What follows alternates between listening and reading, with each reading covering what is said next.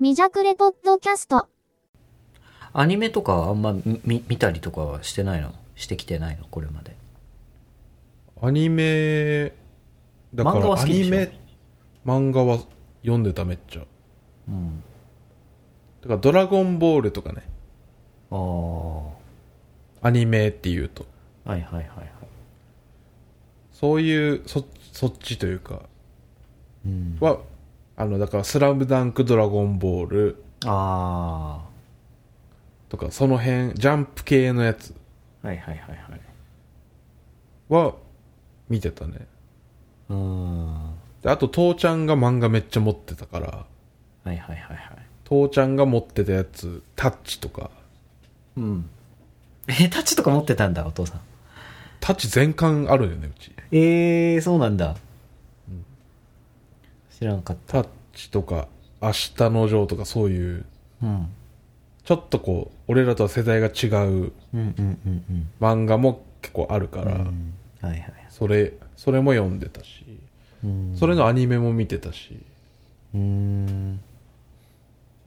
だからその可愛い女の子が出てくるみたいなうん。秋葉原的なのは全然わかんないけど、うーん。はいはいはい。だから軽音にチャレンチャレンジというか見てみたけど全然もう、多分1話だけ見て みもう見てないもんねあとはいはいはいはい。軽音は和樹くんにはちょっと合わなそうだなそうなんか、なな何これってなってうん。こうなんかめっちゃ高いレスポールをこう金持ちの金持ちがメンバーにいるやん確かあおそ嬢う様だみっけたいなうん。とあ違ったからなんかめっちゃ安く結局手に入れれてああ、なんかそんなだった気もする。なんかこれでバンドができるみたいな会うをん。見て、そっから見てないんです別にバンドやんないからね、あのアニメ。あそうなのなんか練習風景とか、ま、えまた一切出てこないからね。部室でだべってるところとかは出てくるけど。うん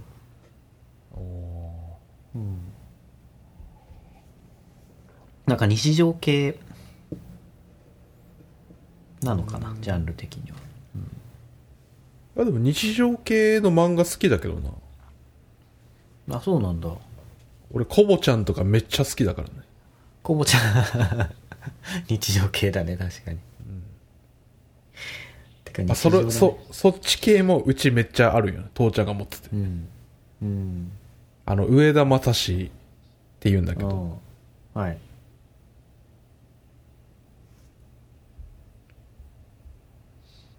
やばい、途切れたね、ちょっと。上田正途切れ史たねの、はい、上田正史さんの漫画。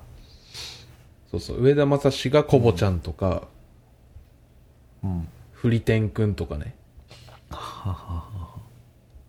刈り上げくんとか書いててうん。あれからこ登場人物がちょっと違うだけで大体一緒っていうかうーん。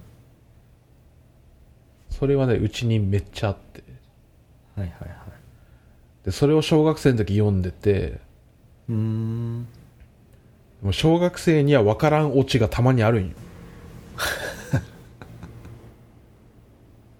でそれを父ちゃんにこう毎回これこれが4コマ目がマジで分からんみたいな、うん。でこれはこういうことでこういうオチうん。になってるっていうのを毎回はいきはいはい教えてもらってた、うっん。なるほどね。ていうのを父ちゃんに言われたお前は毎回なんかこうコボちゃんとか持ってきてなんか聞いてきてたな みたいなすごいいや、で君も難しいよね、ああいうのって。うん分からんかったわうん。なんか、だって子供の時とかさ、焦点とか見てたけど全然意味わかんなかったもん。確かに何が面白いのか。うん。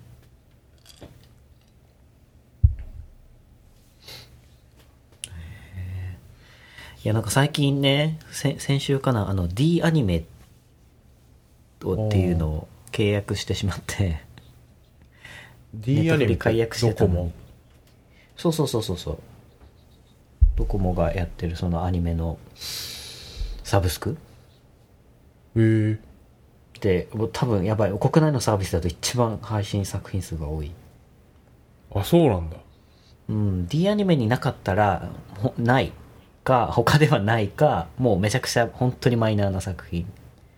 えー、っていうぐらいの作品数があって、うんまあでも「評価」しか見てないんだけど「評価」っていうアニメがもう本当にすごい好きで僕評価「評価漢字」日本がそうだねあのアイスクリームねの評価ああの、まあ、日本が世界に誇るあの京都アニメーションが2011年2012年かなに手掛けたアニメなんですけど、えー、うん原作がえっとあやばい名前どう忘れした、えっと、米沢ほのぶっていう小説家のなんていうかな、まあ、学園日常ミステリーみたいなだから人人は死んだりしないんだけど、うん、学園で謎解きをするみたいな感じの。えー、うん、すごい好きだよね。えー、なんかもう、いやなんかあんまりなんか自分ってなんかもう、こ、このジャンルもうこれに目っぽい弱いですみたいなのってあんまりないんだけど、なんかああいう、なんかちょっと、なんだろう。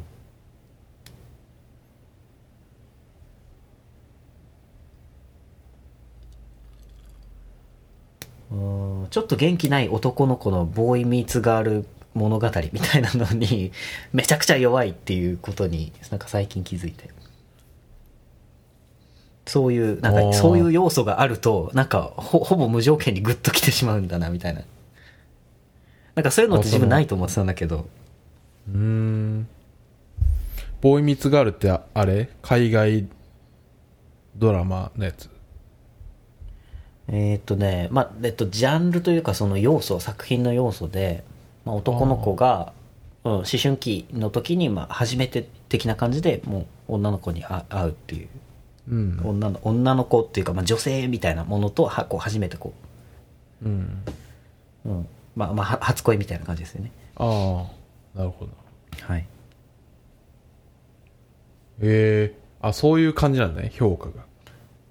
そうだね、一応ヒロインがいて、えーうん。だからあれあれでしょこうベックベックみたいなうーん。ゆきおくんと、えっと、えっと、なんだっけ ま、まなほんだっけマホまほだっけ、うんまおマホマホマホうん。まほ。そうベックもまあそうそうそうそう。そういう感じよね、うん、そういう要素あるね。なるほどそうなんですよ。あれはいいよね、うん。そういう設定いいよやっぱぼ俺も結構好きかなうん。だからそのいいよね京都アニメーションとかそういう感じではないけど、うん。そういう要素がある漫画っていいっぱいあるじゃんあるあるある。で俺が今パッと思いついたのはあの名門第三野球部ですよ名門第三野球部。 名門第三ボーイミーツガールがあるの。はい。ボーイミーツガールも一応あるけどうん。その野球部が3軍まであるよねへで名門すぎ主る人公がマジ野球下手でえ。うん。でアスナロ君っていうんだけどうん。もう見た目がもう完全にいじめられっ子なんよでその3軍のアスナロ君がこうどんどんこうメキメキうん。ここいつコントロールが針の糸を通すようなすげえコントロールだみたいなあ、もうバリバリ上達していくんだ。そうこう練習をすごい頑張って、うん。で1軍との試合に勝ったりとかねはいはいはいはいはい。で3軍が1軍になっちゃうよね途中でうんうんうんうんっていうそのでアスナル君頑張ってっていう女の子が絶対こうマネージャーでうんうんいるうんだけど、うんあそれ俺ケーブルテレビで見てたからそそっからこうボーイミーツガール的になるのかはちょっと分かんないですけどなんかそういう感じの要素はちょっとあったなと思ってへえあそっかケーブルテレビ加入してたんだねケーブルテレビマジ面白かったからねアニマックスとか見見れてるのすごいいいよねそれ羨ましいああ一時期ね見れてたねアニマックス高かったから契約してくれなかったんだよ親がああそうなんだねそうそれ別契約なんだ第三野球部は猫チャンネルで見れてたからあチャンネル猫かチャンネル猫うーんそうそうなんだだクリちゃんなんかそういうアニメ多分好きだなってこうなんかこう部屋に置いてあるこうスこうキャラクターのストラップみたいなはいはいはいはいとか見てうんあ俺が見てないやつ見てない感じのやつ結構好きなんだろうなみたいなあー好き好き好きだったまあ好きだったね大学生ぐらいまあ高校大学ぐらいの時とかもすごい好きだったあんまり今ね見なくなっちゃったんだけどうんうんいやでもあの「ぼっち・ザ・ロック」とかを見てあれは面白かったあれはね 半分ぐらい かまあバンド要素のところとかはなんか別になんか別に だったんだけあどれその主人公がすごいその本当にコミュ障なんよねああでなんかこうここでこう言わないとこうなんかすごいなんだろうここでこう言いたいけどこう言ったら嫌われるかもみたいな感じで何も言わなかったりするのがすごい共感できたそのコミュ障要素に今日は共感できたけどなるほどうんあれでしょぼっちがゴッチとかけてるんでしょああ そうなんだなんかちょいちょい味感出てるみたいな。うんうんうん、なんか作家がなんかすごいそのロックとか、まあ、バンドがめちゃめちゃ大好きらしくてなんか全部その出てくるそのバンドとか、そのキャラクターとかにももっとネタが全部あるらしいけどうん